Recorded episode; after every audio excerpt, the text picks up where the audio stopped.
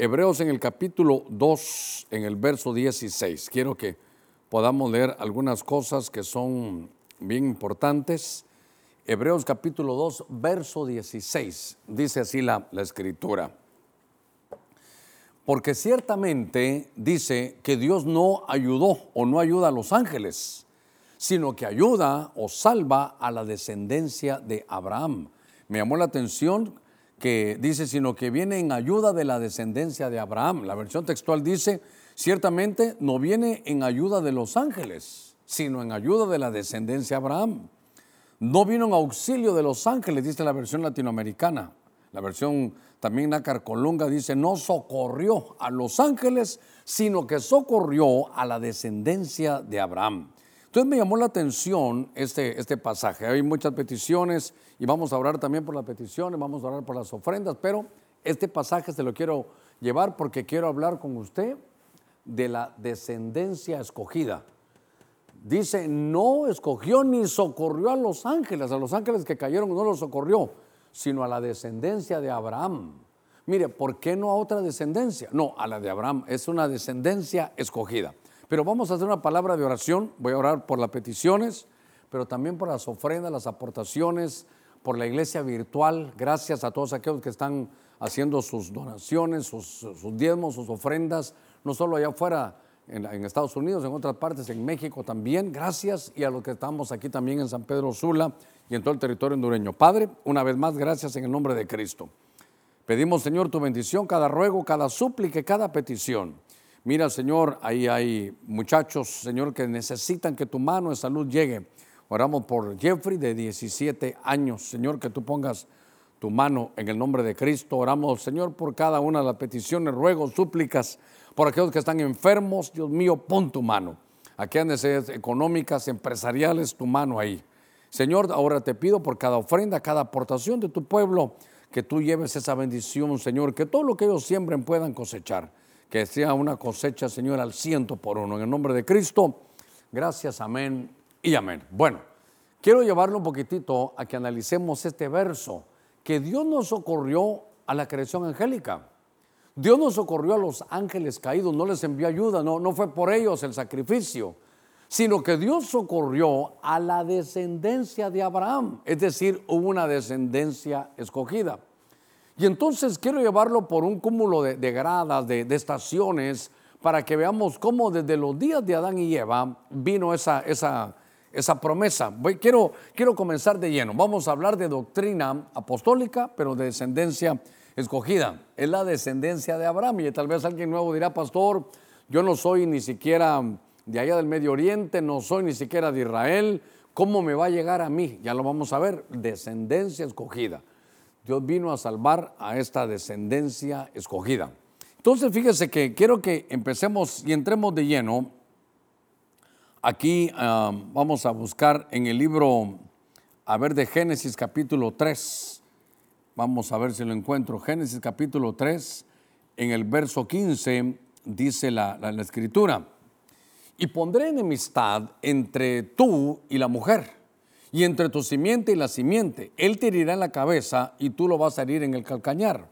Entonces, voy a hablar de las descendencias escogidas. Es que esto para mí es tan importante, pero tan, tan tremendo para mí, porque Dios siempre elige, como que hubiera un montón de, fíjese que en inglés dicen seed, es semilla, generación, descendencia. Pues yo lo busco ahí, dice semilla. Entre todas las semillas dijo Dios, esta semilla, esta descendencia de, Abraham es la que voy a escoger. Y entonces aquí comienza primero, aquí voy a poner aquí, que es la descendencia de la mujer. Esta es la que voy a poner aquí. Descendencia de la mujer y está, aquí todavía no se habla de ninguna, digamos, no se habla de, de una descendencia humana, porque estaba profetizado mira, serpiente, tú vas a tener tu simiente y de la mujer, de la, de la descendencia escogida de la mujer, de ahí va a venir quien te va a ir en la cabeza. Usted mira, esa fue una, una proto profecía, esa es la primera profecía que habla de esto. Es una proto, que es la palabra griega para decirlo primero, una proto profecía, donde ya se anuncia que de la simiente, de la descendencia de la mujer iba a venir la salvación. Y entonces esto me, cautivó mi corazón y por eso en estas entramos aquí de lleno, porque aquí está, aquí está la promesa.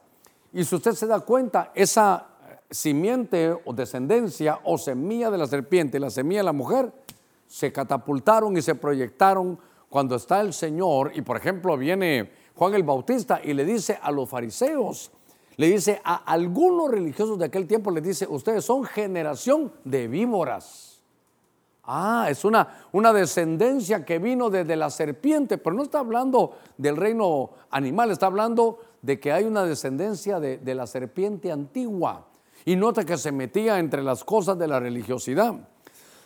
Eso me llamó la atención porque así la llamaba Juan. Entonces me llamó la atención eso y aparece aquí. aquí no va a hablar de una generación que es totalmente humana porque va a venir del cielo. Ese es todo el misterio. Voy a tratar de llevarlo en un recorrido hablando de la, descendencia escogida. Entonces, aquí es la descendencia de la mujer. Ese es el, esa es la profecía, la protoprofecía, la primera profecía. Y entonces, ahora eh, utilizamos este verso que hablamos desde el principio, que era Hebreos capítulo 2, verso 16. Yo quiero que otra vez usted lo pueda colocar ahí en su Biblia, porque entonces ahora hay una simiente que es la escogida y es la descendencia de Abraham. Entonces voy a poner aquí que es la descendencia número 2, aquí de Abraham. Entonces, note usted, note usted cómo vamos a llevar este, este rumbo para poder desarrollarlo aquí. Porque aquí dice que de la descendencia de Abraham, se lo vuelvo a leer, que este verso es realmente tremendo, cómo Dios en su soberanía escoge. Porque ciertamente no ayuda a los ángeles, sino ayuda a la descendencia de Abraham. Y entonces aquí quiero desarrollar algunas cosas que son muy importantes. Por ejemplo, la descendencia de Abraham, pero Abraham tuvo, a ver, dos descendencias. Una tuvo con Agar y otra tuvo con Sara. Aquí tiene que tenerme cuidado, porque cuando, cuando estoy viendo aquí Abraham, este es, a ver cómo le pudiera decir, el padre escogido. No me va a quedar espacio, pero es el padre escogido. Hay que poner un padre y es el padre Abraham. El padre de la fe es la descendencia escogida. Y entonces Usted recordará que tuvo dos hijos. Tuvo un hijo con Agar, que es Ismael, y tuvo un hijo con Sara, que es Isaac. Cuando la Biblia habla de esto, dice lo que es nacido de la carne, carne es, y lo que es nacido del espíritu, espíritu es. Porque eh, el que era estéril en aquellos días no era Abraham, sino era Sara. Entonces Abraham pudo tener hijos, pero con Agar. Y entonces ese no era el hijo de la promesa, ese fue el hijo de la fuerza, de la carne. Lo que es de la carne, carne es. Pero cuando llega la promesa de, Dios con Abraham, se tarda 25 años. Y entonces Abraham ahora ya tiene 100 años y Abraham dice, aparte de que la matriz de mi esposa estaba necrotizada, dice necros, dice en el original griego. Cuando uno está con los médicos y estudia eso es necrotizar, que se murió ya, está seco, la matriz seca. Y aparte él dice, ya no, ya no funciono porque tengo 100 años. No hay manera de que pueda tener un hijo, pero vino un nacimiento milagroso, que entonces fue Isaac. Y entonces esto me llamó la atención porque entonces dice aquí la escritura que la descendencia escogida es la de Isaac. Ahora, es Isaac. Pero aquí en Isaac hay que ver varias cosas. Porque primero, a ver cómo lo voy a poner aquí. Voy a poner algunos cuatro puntos en lo que me regalan algo aquí para limpiarme la mano, pero de Isaac voy a ver varios puntos. Número uno, a ver, lo tengo que poner aquí pequeño, su nacimiento. Su nacimiento fue, hermano, milagroso. Nacimiento milagroso. Entonces, de la descendencia Abraham yo lo voy a escoger. Y la descendencia era Isaac, era un, era un nacimiento milagroso. ¿Qué otra cosa hay que ver con Isaac?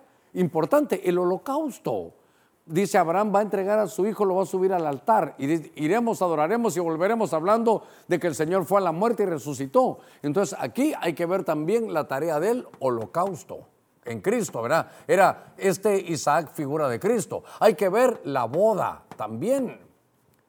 ¿Cómo es que el Padre, esto estoy corriendo para ver esto, porque esto, estos son detalles, esto hay que verlo muy bien. Y entonces, porque estamos viendo la descendencia de Abraham. Pero no vamos a ver Ismael porque lo que es nacido la carne, carne es. Lo que me llamó la atención es que es Isaac, el hijo nacido por milagro. El hijo, hermano, que va al holocausto. El hijo que le eligen, hermano, en su boda, le eligen a la amada. Y que aparte, aquí ya no me va a caber mucho, pero lo voy a poner aquí, la heredad, la herencia. Le dan la herencia. Ahora, voy a ir despacito aquí porque esto usted lo tiene que ver bien. Porque aquí es Isaac, insisto, y tengo que irme despacito aquí con usted. Eh, pudiera hablar más cosas de Isaac, pero esos cuatro puntos en la vida de Isaac son importantes. Su nacimiento milagroso, Después que lo suben al monte Moria ya para ofrecerlo. Iremos, hablaremos y volveremos y regresa vivo. Tercero, la boda. Le van a buscar eh, la esposa. Y cuarto, la herencia. La herencia, si me ayudan ahí, creo que está en Génesis 25 o 5. A ver si, si lo ponen por ahí. En Génesis 25 5. No, era una, gracias papito, era una toallita húmeda para quitar eso. Entonces, gracias, no, no se preocupen, vamos a seguir. Entonces, 25, 5 y 6. Mire la hora de la herencia. Mire los hijos de Abraham. Mire la descendencia de Abraham. Abraham dio a Isaac todo, todo lo que poseía. Y miremos el verso 6. A, Isaac se lo dieron todo. Y en el verso 6 dice, y a los demás hijos le dieron regalos. a ver, lo voy a, lo voy a encontrar aquí.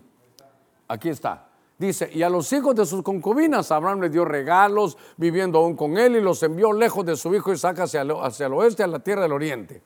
Entonces, yo quiero que vea algo. Al hijo de la promesa le heredó todo. A los demás hijos solo les dio algunos regalitos y los puso separados. ¿Por qué? Porque el verdadero hijo de la promesa era Isaac. La verdadera descendencia escogida, hermano, era Isaac.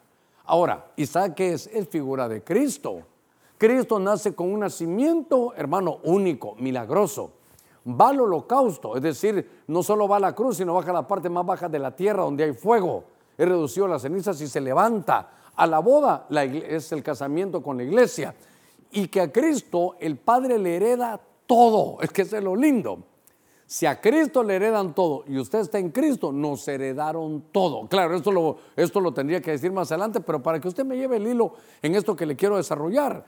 Porque ese pasaje de Hebreos 2.16 para mí es de los más importantes. Dios no socorrió, no salvó a los ángeles. El sacrificio de Cristo en la cruz no fue por los ángeles, fue por la descendencia de Abraham. Entonces, aquí tengo que detenerme. Si uno es de la descendencia de Abraham, se salva, si no, se pierde. Yo sé que esto truena los chicharrones aquí, pero es importante que lo veamos. Entonces, cuando ya aparece, hermano Abraham, quiero llevarlo ahora también al libro de Deuteronomio. En el capítulo 7, a ver si lo tengo aquí, versos 7 y 8, dice, el Señor no puso su amor en vosotros, dice, el Señor no puso su amor en vosotros, ni os escogió por ser vosotros más numerosos que otro pueblo, pues erais el más pequeño de todos los pueblos, mas porque el Señor los amó y guardó el juramento que hizo a vuestros padres, el Señor los sacó con mano fuerte y los redimió la, la servidumbre, hermano, de la tierra de Egipto y del faraón. Entonces, ahora, aquí vamos a, a, platicar algo más, porque yo quiero hablarle de la ascendencia escogida. Pero entonces ahora vemos aquí al Señor que aparece, hermano, como en una nación. Y entonces dice, yo esa nación la elegí. ¿Y qué nación es? Es Israel. Es Israel. Entonces es de Israel. Ahora, note usted, aquí es padre elegido. Abraham es el padre elegido. Aquí es la nación elegida. Y la, y la eligieron, pero ¿sabe por qué? Por pequeña. Por pequeña. Cuando eligió a Belén, era, era la, de las más pequeñas aldeas. Eligió a Pablo, Pablo era pequeño, hermano, de los pequeños aprender. Entonces, ahora vemos que cuando hablamos aquí de Israel, es, es esa nación, pero la, escogió por pequeña, no por numerosa. Entonces, esto más que ser una, una cualidad, era algo que era como, como una, una situación que la tenía en contra.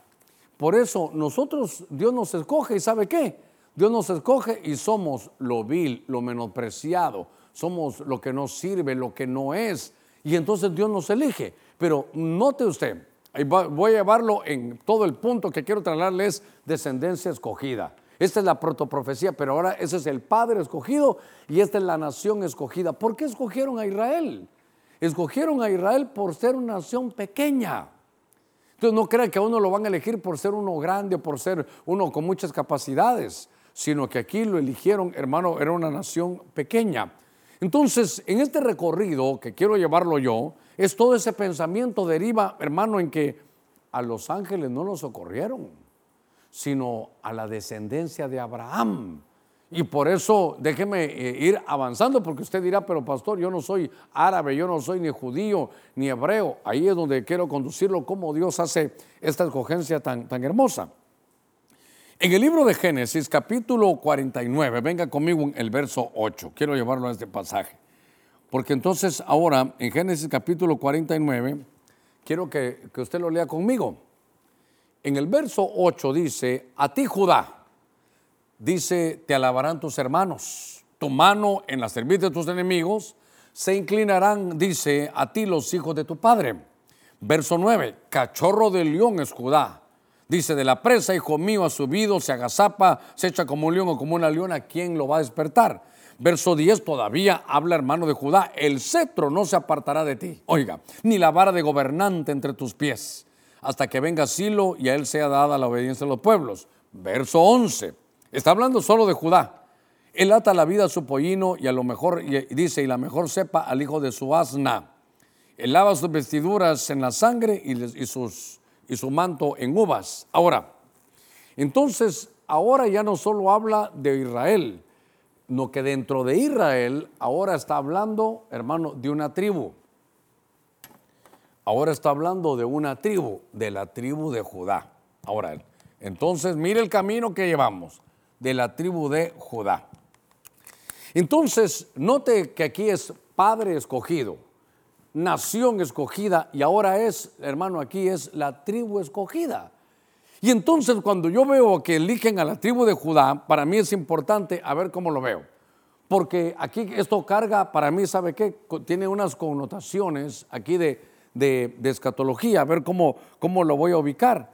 Porque Aquí trae, hermano, esto trae escatología. A ver, esto trae eventos que son importantes. A ver cómo lo ubico aquí. Mire pues, en lo que leímos, en lo que leímos de, Judá, como es descendencia escogida y esta es la tribu escogida. Ahora, note, note, tal vez me estoy adelantando. No dijo que era la tribu de Leví, era la de la tribu elegida, la de Judá. Esa es la tribu elegida, la de Judá. Pero entonces uno ve, por ejemplo, a ver aquí, que hay, hay cetro. Hay cetro. Dice tu cetro, oh, oh Judá. Tu vara, dice, ¿verdad? Habla de cetro. Y esto a mí me habla, hermano, de gobierno. Me habla de gobierno. Ah, también dice, híjole, aquí es gobierno. También dice eh, tu, tu pollino y tu asna. Ah, esto habla pollino y asna pollino y asna. Esto me habla de cuando el Señor entró a Jerusalén. Mire, mire cómo está todo, hermano, profetizado. Y cómo dice, tu manto tendrá, es un manto que está manchado con sangre. Entonces, el manto manchado con sangre, esto es hablando de la batalla de, Armagedón. Aquí va a estar un poquito difícil, pero por lo menos ya lo logré poner ahí. Muy bien, déjeme hablar un poquitito de esto. En todo el recorrido que vamos a ver, usted va a ver que va a haber padre elegido. Usted se va a dar cuenta que va a haber em, nación elegida. Va a haber una tribu elegida. Va a haber una casa elegida. Vamos a ver cómo va a haber una mujer elegida. Y entonces todo es porque Dios tiene que escoger. Pero lo lindo, a ver, a ver, a ver el punto entre la caída de los ángeles y la caída del hombre, Dios eligió salvar a la caída, en la caída del hombre. Y entre la caída del hombre, a la descendencia, hermano de, de Abraham. Por eso me llamó la atención que los ángeles cayeron y Dios no hizo ningún sacrificio por los ángeles. Y uno dirá, ¿por qué? Yo puedo decir por su soberanía. Otra dijera yo, porque ellos estaban en el cielo, los humanos aquí en la tierra, y estando en el cielo cayeron. A ellos no les ofrecieron salvación. Pero Dios socorrió a la descendencia escogida que vimos que es la de Abraham, el padre elegido, la nación elegida, y esta es la tribu elegida. Cuando hablan de la tribu elegida, le dice, ¿saben qué? Mire, ¿quién irá primero? Judá. Judá tiene el primado. ¿Por qué le digo esto? Porque Jesús era de la tribu de Judá. Y entonces dicen, ¿sabes qué? Eh, tiene cetro y tiene vara entre sus pies. Tus hermanos lo alabarán y lo van a reconocer. Porque aquí me habla del pacto que Dios hizo con David, de que la descendencia de David, que era de Judá, iba a gobernar la tierra para siempre. Eso va a suceder a partir del milenio. El Señor va a imponer el reino, cumpliendo el pacto que hizo con David, porque la tribu elegida entre todas es la de Judá. ¿Sabe usted que es Rubén, Simeón, Leví, Judá? Esta es la cuarta. Pero al final dice la Biblia que Judá tiene, tiene la, la primogenitura. La perdió Rubén, la perdió Simeón, la perdió Leví, le tocó a Judá. Note que entonces si hay una tribu que es la elegida, es la de Judá. Entonces tiene cetro, tiene autoridad porque va a ser un gobierno. Tiene pollino y asna, dice tu pollino va a ser amarrado y entonces la cepa también y habla pollino y asna. Y eso me recuerda que así entró el Señor. Eso está, ya estaba profetizado que en un pollino de asna iba a entrar el Señor en Jerusalén. Entonces, eso me habla a mí de su entrada triunfal en Jerusalén. Y dice que su manto manchado en sangre. Cuando el Señor venga, dice en el libro de, Apocalipsis que va a estar la tierra y Él va a poner sus pies sobre un lagar, para, porque las uvas maduras llegaron ese tiempo, uvas maduras, sí, pero tardías, en la gran tribulación dieron fruto y que la sangre va a llegar hasta el, hasta el freno de los caballos. Es la batalla de Armagedón, donde el Señor dice va a manchar su sangre o va a manchar su manto con sangre. Esa es la última batalla. Note usted cómo está profetizado todo. Génesis 49 es una escatología familiar, lo que le iba a venir a cada tribu. Y entre ellos está esta tribu de Judá. Entonces, eh, vamos eh, con el tiempo bueno, vamos adelantando, porque esto me llamó la atención que es una descendencia escogida. Entonces Dios elige al Padre escogido, a la nación escogida, y aquí aparece la, tribu escogida. Pero de entre esas tribus, hermano, hay una casa que Dios elige, que era la casa de David. Por favor, yo quiero que venga conmigo al libro de Hebreos, capítulo 7, verso 14. Venga, venga, conmigo. A ver cómo lo pongo aquí, libro de Hebreos, capítulo 7, a ver dónde lo ubico, verso 14. Dice, porque es evidente que nuestro Señor descendió de Judá Dice, una tribu de la cual Moisés no dijo nada tocante a sacerdotes. Por eso le decía que el Señor no, no agarró la tribu de Leví, no que agarró la de Judá. Y el principal de Judá, hermano, es David. Pero para eso le voy a leer Apocalipsis capítulo 5, verso 5. Tal vez me lo ponen ahí en la, en la, en la pizarra. Porque entonces ahora voy a hablar de la casa elegida. Número 5. De la casa, en la casa de David. En la casa de David. Entonces, por favor, yo voy a estar insistiendo, Padre escogido, nación escogida, tribu escogida y casa escogida, la casa de David. Pero en Apocalipsis 5:5 dice, entonces uno de los ancianos me dijo, no llores, mira, el león de la tribu de Judá. Sí, pero ¿quién es la raíz de David? Ha vencido para abrir el libro y sus siete sellos. Aquí está hablando de Cristo. Pero entonces Cristo iba a venir de toda esta descendencia, desde allá está profetizado. Ahí está profetizado, pasan allá por la casa de la mujer, la, la protoprofecía, el padre elegido Abraham, luego pasan por Israel, luego Judá, y entonces ahora están aquí con hermano con David. Pero aquí, en, todavía quiero repetir el Hebreos 7:14, tal vez me lo vuelvan a poner aquí, Hebreos capítulo 7, verso 14, el texto anterior, porque es evidente que nuestro Señor descendió de Judá una tribu de la cual Moisés no dijo nada de, tocante a sacerdotes. Pero entonces, ¿qué tiene que ver Judá con sacerdotes? ¿Qué tiene que ver? Y aquí es donde hay algo muy hermoso, porque aquí David, de la, la casa escogida, David desarrolló sacerdocio, pero no desarrolló el sacerdocio levítico, sino desarrolló el sacerdocio de Melquisedec. Y esto aquí merece que me detenga un ratito para hacer esto. Cuando la Biblia en el libro de Efesios capítulo 2, verso 20, nos habla de que el fundamento, tal vez lo pueden poner en la pantalla, el fundamento eh, de la iglesia está en los apóstoles y profetas. Están apóstoles y profetas. Entonces aquí hay, que, aquí hay que saberlo ver. Y el ángulo que puedo ver yo es, tal vez solo voy a mostrarle cuatro, porque veo algunos apóstoles como Pedro, Juan y Jacobo, y tal vez Pablo. Pero esos son los apóstoles. Pero los profetas es, a ver, el apóstol Pedro, ¿de qué, ¿en qué profeta se basó sobre todo? En Joel, allá en Pentecostés. Esto que están hablando en lengua no es más que lo dicho por el profeta Joel. Uno. Juan, ¿Juan qué hace? Juan, ¿por qué reconocemos a Juan? porque tenía un apostolado de escatología, le mostraron el Apocalipsis. ¿Y con quién tiene su vinculación el apóstol en el Nuevo Testamento, eh, Juan? Con el profeta del Antiguo Testamento llamado Daniel, apóstol y profeta. Ahí le dije Pedro Juan, Jacobo. Jacobo se para, hermano, allá en el concilio apostólico y en, en el libro de, de Amós, el profeta para él es Amós 9:11, dice que él va a restaurar el tabernáculo de David que estaba caído. Eso está, pero mire qué importante. Entonces, lo que nos toca a nosotros hoy es restaurar el tabernáculo de David, porque entre todos los de Judá, el más importante es David. Y David cuando estaba, hermano, lo, invito a que vea esto, lo, prediqué hace muchos años, pero lo quiero traer a memoria. David usted no lo mira mucho en labores de trono. David usted no lo ve mucho sentado en el trono dando, hermano, declaraciones, dando decretos. No, usted a David lo mira, ¿sabe qué? Moviendo lo espiritual.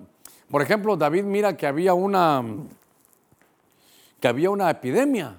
Eso no era algo que con un decreto del rey se iba a componer. Él no podía decir, bueno, saquémonos en la gaceta y lo decretamos de que se va, de que se va el COVID, de que se va la, epidemia. No. David lo que hace es que levanta un altar. Eso solo lo hacían los sacerdotes. Dice que el fuego de Dios baja y que entonces cuando hizo eso, hermano, la epidemia se fue. ¿Cómo manejó algo que no podía manejar desde el trono? Lo manejó a través de un altar. ¿Por qué? Porque David era la casa escogida. Y en dice Amós 9:11 que van a restaurar el tabernáculo de David que estaba caído. Y creo que en el libro de los Hechos, capítulo 15, verso 16, el apóstol Jacobo declara y dice, vamos a restaurar el tabernáculo de David que estaba caído. Por eso es que en la iglesia, mire, tenemos que enseñar todo lo que era David, cómo adoraba David, cómo adoraba ah, danzando, qué danzas hacía David. Si algo tenemos que tener en el Nuevo Testamento, en esta, en esta descendencia escogida, es que la casa elegida, escogida, era la de David. Y David no era de Leví, no, no podía ejercer sacerdocio, pero escogió un sacerdocio del de Melquisedec. Lo he dicho mucho estas últimas semanas. Melquisedec lo conocía Abraham, lo conocía Daniel y lo conocía Pablo. Los tres conocían de Melquisedec. Entonces, en el Nuevo Testamento nosotros somos del sacerdocio Melquisedec y ya estaba dibujado que entre la descendencia escogida tenemos que ministrar de acuerdo, hermano, el evangelio como sacerdote, según el libro de según el libro de Romanos capítulo 15, verso 16, tendríamos que verlo de esta manera. Déjeme que lo voy a aprovechar esto que tengo aquí. Esto lo hicimos esta tarde aquí en el contacto apostólico.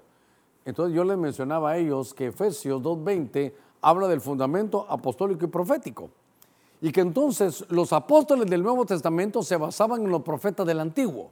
Hermano, ¿cuál era el ministerio que mandaba, que se ejercía en el Antiguo Testamento? El profético. Entonces, como el Antiguo Testamento está patente en el Nuevo y el Nuevo está latente en el Antiguo, hay que unir lo antiguo con lo nuevo y lo nuevo con lo, con lo antiguo en el Nuevo Testamento los apóstoles y en el Antiguo Testamento los profetas. Le decía hace unos segunditos, Pedro se para y dice, esto que está aconteciendo delante de ustedes, que la gente hable en lenguas, esto fue lo que dijo Joel en el capítulo 2, Hechos 2 y Joel 2. Qué sencillo, ahí lo puede ver. Hechos 2, Pentecostés y Joel 2, que el Espíritu del Señor iba a venir sobre toda persona.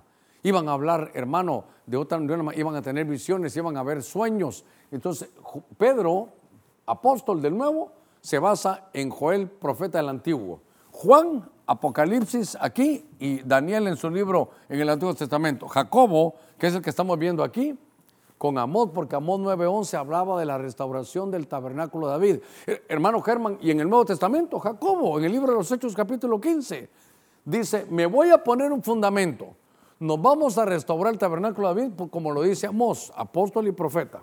Y Pablo, tiene que ver con Isaías, otro día lo vamos, lo vamos a ver. Ahorita lo que me interesaba ver en esta media hora que vamos de programa es poder visualizar la descendencia escogida. Y entonces, viendo estas cosas, hermano, me llamó la atención, fíjese cómo, cómo hemos avanzado ya, que ahora, después de la descendencia de David, que es la casa de David, ahora en el número que toca 6 ya. Entonces ahora vamos a ver que nació de una, de una virgen. Entonces aquí, a ver cómo lo voy a poner, porque ya puse de la mujer allá. entonces no me tocará más que poner que la descendencia elegida, mire, descendencia, qué raro, de una virgen, ¿cómo una virgen? ¿Acaso una virgen puede dar a luz? Y aquí aparece de una virgen. Entonces, ¿sabe qué? Esta es la mujer escogida. Esta es María. Esta es María. Entonces, aquí, y María aparece aquí en la escritura con toda su, su genealogía, pero aquí hay una, a ver, a ver, ¿cómo lo digo? ¿Cómo fue el nacimiento de Cristo Jesús? Tuvo que haber sido milagroso, porque vino, eh, hermano, dice, el poder del Altísimo se puso sobre ti. ahí no hubo relaciones sexuales, era una virgen. Entonces, déjeme que lo lea. En el libro de Isaías capítulo 7, verso, verso 14, venga conmigo, Isaías 7, 14. Porque entonces aquí, aquí lo que le quiero poner es cómo fue la operación. Es una cesárea divina. Y tal vez aquí lo que me corresponde, si no estoy mal, solo para que usted lo vea, que no se le olvide, lo voy a usar en Isaías 66, 9, en la versión TNM. Ok, aquí está lo que le quiero hablar. Lo primero que le quiero hablar es que ahora estoy hablando de la, de la descendencia de Abraham, de la descendencia escogida. El padre escogido, la nación escogida, la tribu escogida, la casa escogida y ahora la mujer escogida. Bendita tú eres entre todas las mujeres. ¿Qué le parece esto? Ahora, Isaías 7:14 dice, eh, Dios mío, no, ¿qué pusieron 7:4? Es Isaías 7:14. 7:14, ahí está. Por tanto, el Señor mismo dará una señal.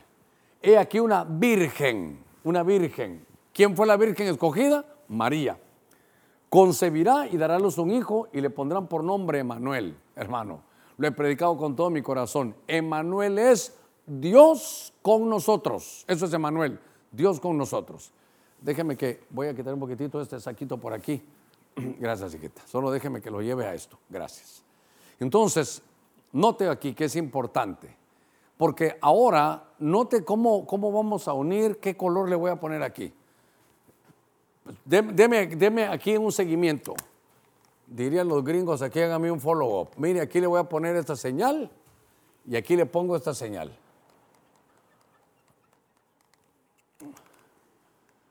¿Cuántos años habrán pasado de la protoprofecía allá en el huerto, en Génesis, para que en el libro de Lucas se cumpliera? Mire, aquí está, de la descendencia de una mujer Solo que esa descendencia, Isaías nos dice, va a ser una virgen. Y entre todas las vírgenes, la virgen escogida, porque es descendencia escogida, es la de la Virgen María. Y entonces dijo que de una mujer, ahora, ¿quién era la mujer? Una virgen. Y que era, mire, mire, en Génesis no se sabía que iba a ser virgen. Por eso lo lindo es que la sumatoria, tu palabra es verdad. Entonces, en Génesis 3 dice una mujer, pero Isaías dice, a ver, se lo voy a parafrasear aquí. Isaías dice, em, ¿se recuerdan lo que les dijo Moisés cuando escribió en Génesis 3.15 que de una mujer? Pues les cuento que esa mujer va a una señal, va a ser una virgen. Y esa siendo virgen, sin que haya una relación sexual, va a concebir y va a dar a luz un hijo. Y el nombre de ese hijo es Emanuel. Emanuel es Dios con nosotros. No es un profeta con nosotros, no, es Dios con nosotros. Dios se encarna. Dios tiene que elegir una, una puerta para entrar. La puerta para entrar como espíritus a la tierra son las mujeres. Las mujeres son las que dan a luz. Y entonces escogieron a María. Ahora, aquí es donde truenan los chicharrones. Le voy a decir un postulado que, que yo casi que lo tengo como doctrina, pero, pero investiguelo usted, investiguelo usted. Cuando se habla de, de María, y note aquí, la protoprofecía iba a ser que una virgen, una mujer iba a dar luz. Aquí dicen que, es una virgen, pero cuando ya habíamos visto el, camino, vimos que en Isaac era un nacimiento milagroso. ¿Y cómo fue el nacimiento de Jesús? Milagroso. ¿Hubo relaciones sexuales? No, no hubo. El, el, poder del Altísimo vino sobre ella y le hizo sombra y ahí pues, se puso ese ser santo que iban a ser. Entonces, ¿cómo es el proceso de vida del hombre? El proceso natural es que el hombre tiene aquí en sus lomos, guarda la simiente. Se casa con la mujer, se hacen uno solo y le traslada un esperma. La palabra descendencia es semilla. Óigame con ellos circuncidados. Y la palabra semilla en griego es esperma. Y entonces eso divino llega al, vientre de María y se empieza a desarrollar algo. ¿Cómo entró? Milagroso. En el proceso humano, por donde entra, hermano, la, semilla del hombre, por ahí va a salir después de nueve meses, ya, ya con forma. Pero ¿cómo entró, hermano, esa, esa bendición? ¿Cómo entró en María? A través de la piel. Le digo algo para mí, salió a través de la piel. Yo sé que entonces el nacimiento de Jesús fue algo más milagroso. Entonces, en Isaías capítulo 66, verso 9, en la versión TNM, a ver, lo vamos a ver aquí. Isaías capítulo 66, en la versión TNM dice, en cuanto a mí, haré que se rompa a través, y no, hace, y no dice, y no haré que se dé a luz. ¿Cómo a través? Voy a verlo aquí, voy a verlo en mi versión. Mire, mire por favor, voy a traerme mi Biblia para acá. Aquí tengo que ir despacito. A ver. A ver, a ver. En esta versión que yo tengo, eh, dice en el verso 9, yo hago que se abra la matriz. ¿No haré nacer? Yo hago que se abra la matriz. ¿Y qué es esta versión? En cuanto a mí, haré que se rompa a través la matriz, que salga a través de la matriz. Esto, por eso yo le llamo a esto una cesárea divina. Por eso se llama una cesárea divina, porque el, nacimiento iba a ser milagroso, era, era una, es una descendencia escogida. Y aquí me he llevado como 36 minutos, pero me va a quedar calidad para lo que le quiero desarrollar. Note el camino, hermano, que hubo. La protoprofecía, el padre escogido, la nación escogida, la tribu escogida, la casa escogida, la mujer que es una virgen, entre todas las vírgenes, la virgen escogida que es María. Y entonces ahora ya se encarna, ya toda la profecía aquí, aquí es protoprofecía, aquí sabe qué es, aquí es evangelia. ¿Por qué evangelia? Porque es profecía cumplida. Muy bien, muy bien. Entonces, al final todo el proceso se dio y viene nuestro Salvador Cristo Jesús. Entonces, ahora dice que su nombre es Jesús porque eso significa Salvador. Pero entonces ahora quiero trabajar este último punto en estos minutos que me quedan de otra manera. Porque entonces ahora viene una descendencia, porque es descendencia escogida. Y esa descendencia escogida somos nosotros. Pero esa es la descendencia escogida, a ver, la voy a poner diferente. Esta es la, descendencia 7 la descendencia de Dios. A ver. Muy bien. A ver cómo lo, lo voy a tratar de explicar aquí. Para eso vamos a tener que leer algunos otros pasajes, pero venga conmigo en estos minutitos que nos van a, que nos van a restar. Porque ahora quiero leerle a usted algo que para mí es muy importante que está en Gálatas capítulo 3, verso 16. Porque Tal vez usted venía con nosotros, Gálatas 3:16, y uno dice, bueno, voy a la carga. La descendencia elegida, pastor, nosotros estamos en Honduras. Usted podrá estar en México, Estados Unidos, Argentina, Sudamérica, donde quiera que esté. Y uno dice, sí, aquí está, pero ¿cómo nos va a salvar a nosotros? Ellos son la descendencia escogida. Si Abraham es la descendencia escogida, ¿qué tengo que ver yo? Entonces ahora lea conmigo Gálatas 3:16, venga. Ahora bien, las promesas fueron hechas a la descendencia escogida que es Abraham. Pero Abraham dice y a su descendencia. No dice y a las descendencias como refiriéndose a muchas, sino más bien a una, a una descendencia. Y a tu descendencia es decir, a Cristo. Ah, entonces la descendencia de Abraham, todo ese, mire, todo este, este transitar, venga conmigo.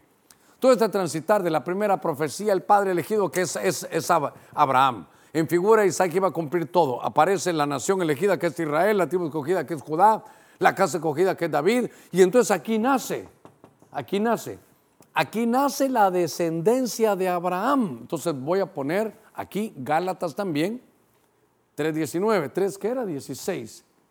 Gálatas 3.16 que dice, ¿cuál es esa descendencia escogida? La de Abraham. ¿Y cuál le dice? No dice descendencia, dice descendencia. ¿Cuál es? Cristo. Entonces, tal vez me haces un favor, poneme Abraham, descendencia y Cristo con amarillo. Entonces, aquí se lo voy a poner, aquí se dio a luz la descendencia. Y la descendencia es que aquí nació Cristo. Ese es todo el mensaje. Entonces ahora está Cristo. Y lo lindo es que usted y yo recibimos a Cristo. Nosotros estamos en Cristo. Y lo que tenga Cristo lo tenemos nosotros. Entonces usted, el padre Abraham era padre solo para los judíos, ahora el padre es también suyo, porque es el padre de la fe, los que hemos creído como él. Entonces aquí en Gálatas capítulo 3, verso 16, eh, nos habla de Cristo. Entonces, déjeme llevarlo un poquitito más. Creo que era primera de Juan 3, 9. A ver, a ver si lo encuentro. Primera de Juan capítulo 3, verso 9. Déjeme buscarlo aquí. Eh, a ver si estoy bien con la cita. Esta cita no se las había dado a ellos. Dios santo, a ver si lo encuentro, Dios mío. Aquí está. Ninguno que es nacido de Dios practica el pecado, porque la simiente, la descendencia de Dios permanece en él. Y no puede pecar porque es nacido de Dios. Tal vez aquí tengo que explicar un poquitito porque dicen que no practica el pecado. No es que el pecado no nos alcance, sino que no lo practica. Lo que a mí me llamó la atención de ese verso es que dice que es simiente, descendencia de Dios. Esta es la descendencia de Dios. Y esa descendencia de Dios somos nosotros. Entonces, aquí la descendencia de Dios es la iglesia. Es la iglesia.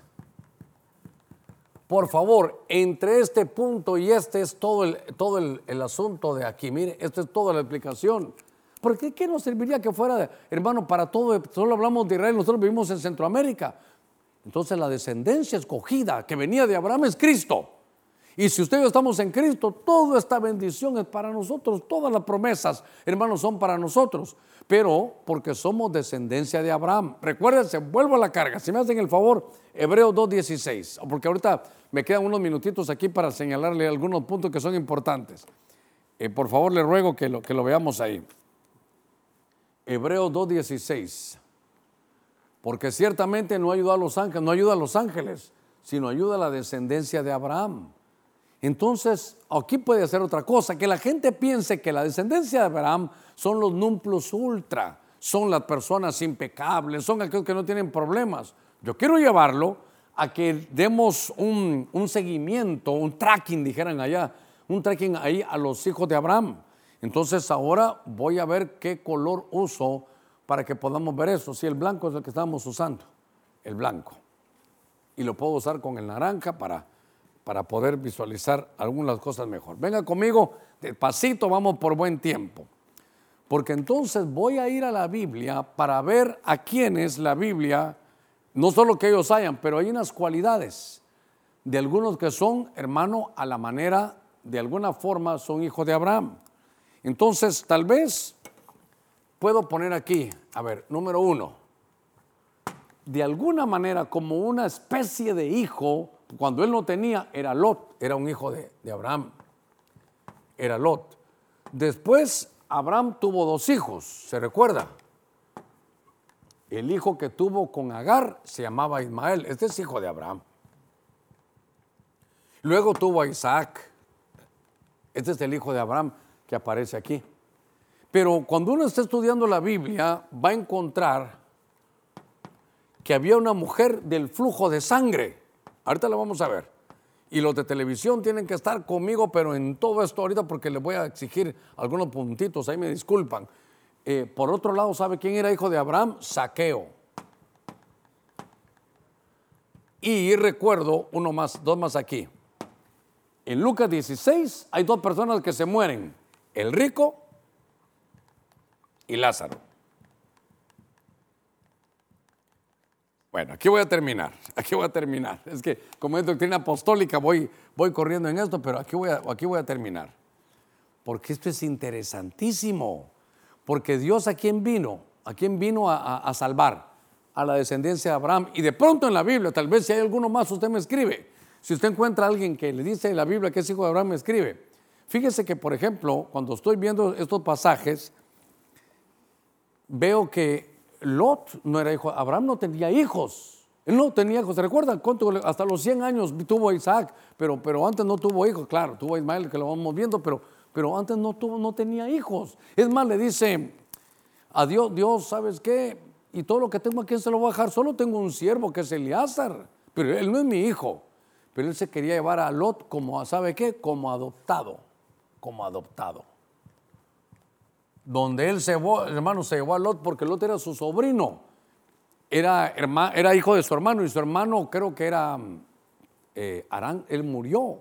Entonces se quedó con, con Lot como que fuera un hijo, ¿sabe qué? Adoptado. Cuando se habla de Ismael, se habla de Ismael, dice, es que aquí hay una alegoría. Estas dos señoras, dice Sara y Agar, son dos pueblos. Y Agar significa el pueblo de esclavitud. Y entonces dice que Sara significa Jerusalén, que es la libre. Entonces hay aquí, Ismael es un hijo de esclavitud. De esclavitud. Cuando hablo de Isaac, este lo voy a poner de otra manera. Este es el hijo de la promesa, hermano. Este es, este es el hijo de la promesa. Este es el hijo de la promesa. Pero note usted los hijos de Abraham. Con esto voy a terminar, porque esto nos va a traer también un poquito de, bálsamo para nuestras almas. La mujer del flujo de sangre, ¿dónde estará eso? Lucas 13, 11 tal vez. A ver, voy a buscar, ¿dónde estará? Lucas 13. A ver, Lucas 13, 11. Y había una mujer que durante 18 años había tenido una enfermedad causada por un espíritu que estaba encorvado y de ninguna manera se podía enderezar. Ah, ok, a ver dónde está.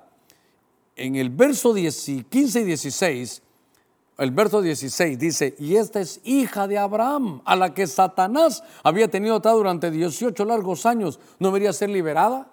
Ah, entonces esta mujer del flujo de sangre de Lucas 13, 16 es una mujer que está enferma. Y sabe qué? Con un espíritu de enfermedad y enferma 18 años. ¿No le parece mucho que uno diga, pero si soy hijo de Abraham, ¿por qué estoy así? Una, ahí estaba enferma, aquí está. Aquí, eh, mire, y esta que es hija de Abraham, descendencia de Abraham, escogida. Era una mujer elegida y estaba enferma. Era una mujer elegida para salvarse, pero tenía 18 años de tener un espíritu de enfermedad que la, que la tenía encorvada. Entonces, Ahora, en el libro de, Lucas, ¿qué será saqueo? Saqueo creo que está en el capítulo, ¿qué será? 19. 19 de Lucas, vez me lo buscan en el verso 8 o 9 por ahí.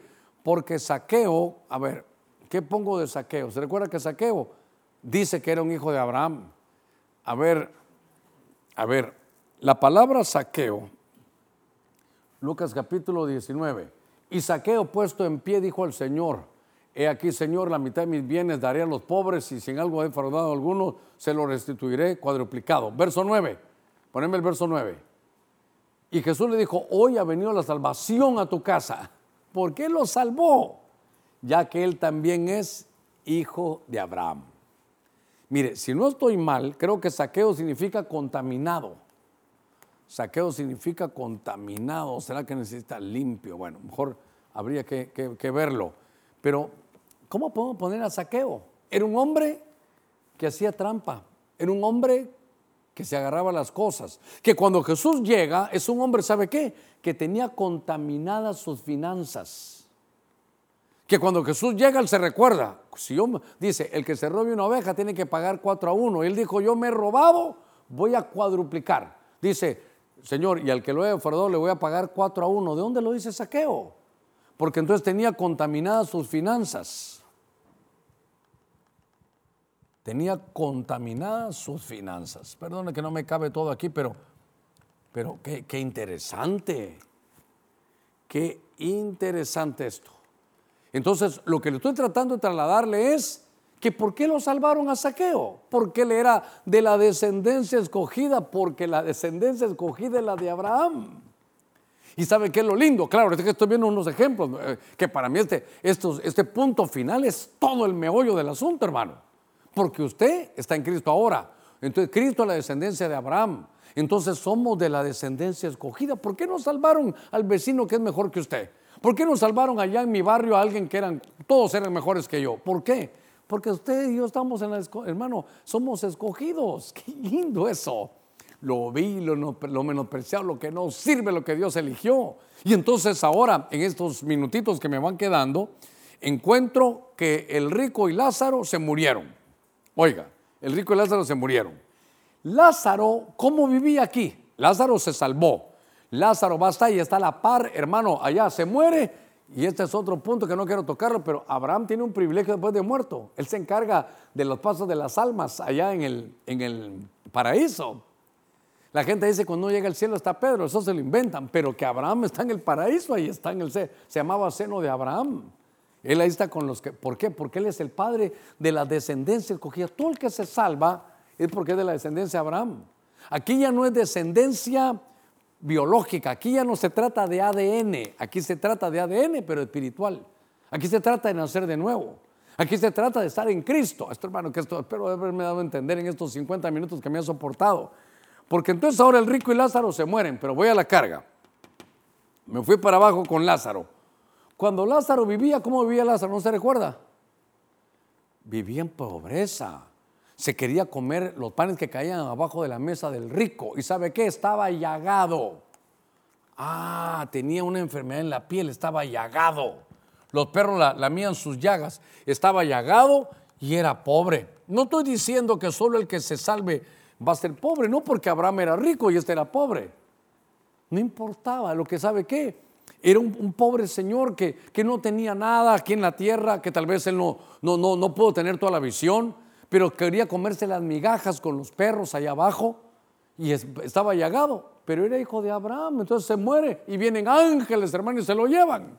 Y ahí está la par de Abraham con aire acondicionado allá, hermano, en, allá en el paraíso, allá en el, en el seno de Abraham. Pero el rico el rico, aquí no voy a preguntar cómo estaba el rico en la tierra, ¿cómo está el rico en el paraíso? No está bien. ¿Cómo está el rico en el seno de Abraham? No está bien. Está en medio de llamas y ¿sabe cómo está? Atormentado. ¿Sabe cómo está? Atormentado. Entonces yo, yo cierro aquí un poquitito la, la enseñanza, porque esto a mí, para que ya no voy a escribir más. Pero entonces todo lo que tenía que escribirle, aquí está, mire, aquí está. Este es un recorrido, lo voy a explicar en unos segunditos, lo voy a explicar. Pero lo que me llama la atención es que usted puede ser descendencia escogida, pero aquí aparece adoptado. Y no nos dice que nos adoptaron a nosotros. Mire, en esclavitud uno es esclavo del que lo domina. Un vicio te puede tener dominado, pero Dios te va a salvar. ¿Por qué? Porque eres hijo de Abraham. La mujer enferma, puede estar enfermo, 18 años de enfermedad, pero la sanaron. ¿Por qué? Porque era hija de Abraham. Saqueo, contaminado sus finanzas, robaba, él no sabía de Jesús, hasta que Jesús llegó a su casa, se convierte. ¿Por qué lo salvaron a él entre todos los mafiosos de ese tiempo? Porque era descendencia de Abraham. Entonces, y voy a ver al rico atormentado, pero le dijo, Padre Abraham. Ah, y, el Abraham allá, las almas clamando, hermano, almas en pena, clamando. Y Abraham le dice, sí, hijo. Ah, este rico atormentado era hijo de Abraham. Y si era hijo de Abraham, dice que vino a socorrerlo. Y este hermano aquí en vida, Lázaro, llagado y empobrecido. Entonces, para mí esto me llenó mi corazón porque uno piensa que los elegidos porque oran, ayunan, claman, porque son buenos, porque esto y por el otro. No, hermano. Habemos muchos que somos hijos de Abraham, que nos adoptaron, que fuimos esclavos del pecado, que tenemos eh, tal vez enfermedades, que, hemos contaminado nuestra finanza, pero estamos, hermano, con todo el deseo de poder enderezarlas, que están muchos atormentados, otros llagados, pero si eres hijo de Abraham, asunto arreglado. Si eres hijo de Abraham, solo, a ver, voy a cerrar con esto. Gálatas 3, 7, perdón, voy a cerrar con esto, ahorita oramos. Gálatas capítulo 3, verso 7. Y voy a hacer un resumencito rápido. Gálatas capítulo 3, verso 7. Voy a buscar esto que era una cosa tan interesante para mí. Jesús le dijo, hoy ha venido la salvación a tu casa, este es saqueo. Ok, Gálatas capítulo 3, verso 7. Dice, por consiguiente, sabed, sabed que los que son de fe, estos son hijos de Abraham. Y si eres hijo de Abraham, hay salvación para ti.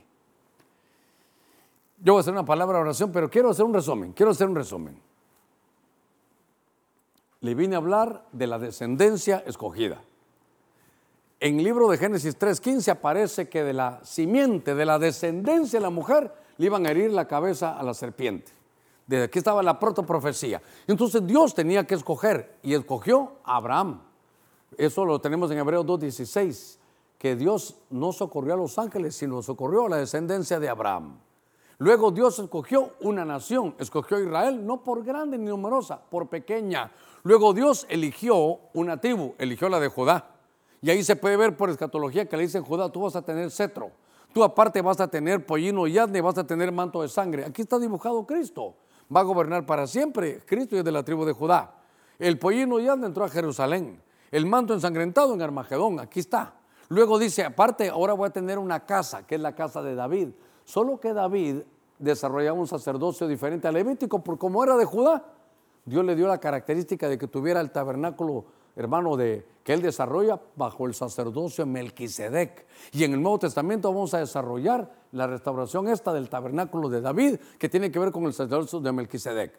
La casa escogida. Y entre las mujeres, mire, entre la mujer eligió una virgen y entre las vírgenes eligió a María. Dice aquí que fue un nacimiento, hermano, a través de la matriz. Usted lo puede leer en la TNM. Es un aquí, la, aquí es Cristo. Ahora, esto nos conecta, porque entonces ahora aquí se acaba y el séptimo punto es la descendencia de Dios. ¿Cuál es? Todos aquellos que hemos nacido de nuevo y que creemos. Y entonces me di a la tarea de buscar cuando la Biblia dijera que eran hijos de Abraham por la descendencia de Abraham y vi características que Lot fue adoptado, que Ismael era de esclavitud. Isaac lo voy a dejar porque era de la promesa. Pero la mujer del flujo de sangre en el Nuevo Testamento, en Lucas 13, 16, estaba enferma. Saqueo en Lucas 19, 9, contaminado sus finanzas. Lucas 16, el rico, allá, atormentado y era hijo de Abraham. Y Lázaro, llagado y pobre aquí en la tierra y era hijo de Abraham. No importa cómo estés, Dios te quiere salvar. En, en, mi caso, adoptado, esclavo, enfermo, contaminado, atormentado, llagado, y Dios me salvó. Si nos salvó a nosotros, usted también lo puede salvar. Voy a una palabra de oración. Si hubiera alguien que va a recibir a Jesucristo, si al recibir a Cristo, te, hermano, te conectas con la, con la descendencia escogida, porque dice la Biblia que si tú tienes fe, esto no es por obra, es por fe. Y dice aquí la escritura, por consiguiente, sabes que los que son de fe, de fe son hijos de Abraham. Entonces, si eres hijo de Abraham, eres descendencia escogida. Habrá alguien que va a recibir a Cristo, eh, tal vez está atormentado, llagado, esclavo por los vicios, pero hoy el Señor lo quiere adoptar. Hoy el Señor lo quiere adoptar a usted. ¿Y sabe de qué se trata aquí? Que crea. Aquí no hay que hacer otra cosa, solo dele su corazón al Señor. Padre, en el nombre de Cristo he predicado tu buena palabra estos minutos y te pido que hagas el milagro del nuevo nacimiento, como lo hiciste con Isaac, como lo hiciste con María, que al oír esta palabra entre la fe en cada uno de ellos y usted le diga, Señor, ya estoy cansado de esta vida, te pido, mi Dios, que hagas el milagro ese nuevo nacimiento. Quiero nacer de nuevo. Quiero que tu luz entre, que tu luz erradique toda tiniebla. Quiero que tu Espíritu Santo gobierne ahora mi vida. Yo te entrego mi vida. Dígale, Señor, ahí todos mis pecados, lánzalos al fondo de la mar y no te acuerdes más de ellos. Hazme una nueva criatura. Todo lo que yo no puedo hacer, Señor, porque soy esclavo, estoy enfermo, estoy atormentado, ya no tengo ganas de vida, estoy llagado, empobrecido. Pero si yo creo como lo creyó Abraham, me conecto contigo, me conecto con Cristo para recibir toda esta bendición. ¿Habrá alguien que quiera reconciliarse? Mire, si usted está dentro de, de nuestra ciudad o en el país, Puede llamarnos al 25 56 37 23 al 28. O puede llamarnos al 95 16 50 25. Pero si usted va a recibir a Cristo, usted reconcilia o quiere recibir cobertura, escríbame a pastor.benecer.hn y ahí lo vamos a atender. ¿Habrá alguien que se quiera reconciliar con el Señor? Que sabe qué? Que al no entender esto dice, pero estoy esclavo de un vicio, ya soy cristiano, pero estoy enfermo, estoy atormentado, vivo empobrecido usted tiene derecho a que al adoptarlo dice que le heredaron todo y la herencia tiene muy, cosas muy hermosas. ¿No quiere usted volver a Cristo? ¿No quisiera usted volver? Padre, mira aquellos que están reconciliando esta, esta noche, te pido que tu bendición venga sobre ellos. Hemos predicado, Señor, tu palabra, tu doctrina apostólica. Hemos puesto tus verdades, Señor, aquí en esta pizarra, pero más que en esta pizarra, permíteme escribir en sus corazones. Mira aquellos que se están uniendo, Señor, para poder recibir cobertura, para tomarnos de la mano en amor, en respeto y que de acuerdo a tu buena palabra podamos correr juntos para desarrollar la misión que tú has puesto, Señor, sobre nuestros hombros. Los bendecimos, Señor, en el nombre de Cristo Jesús. Padre, gracias por esta, esta noche. Gracias por tu buena palabra. Amén, Señor, y amén. Que Dios lo guarde, que Dios lo bendiga y hasta la próxima.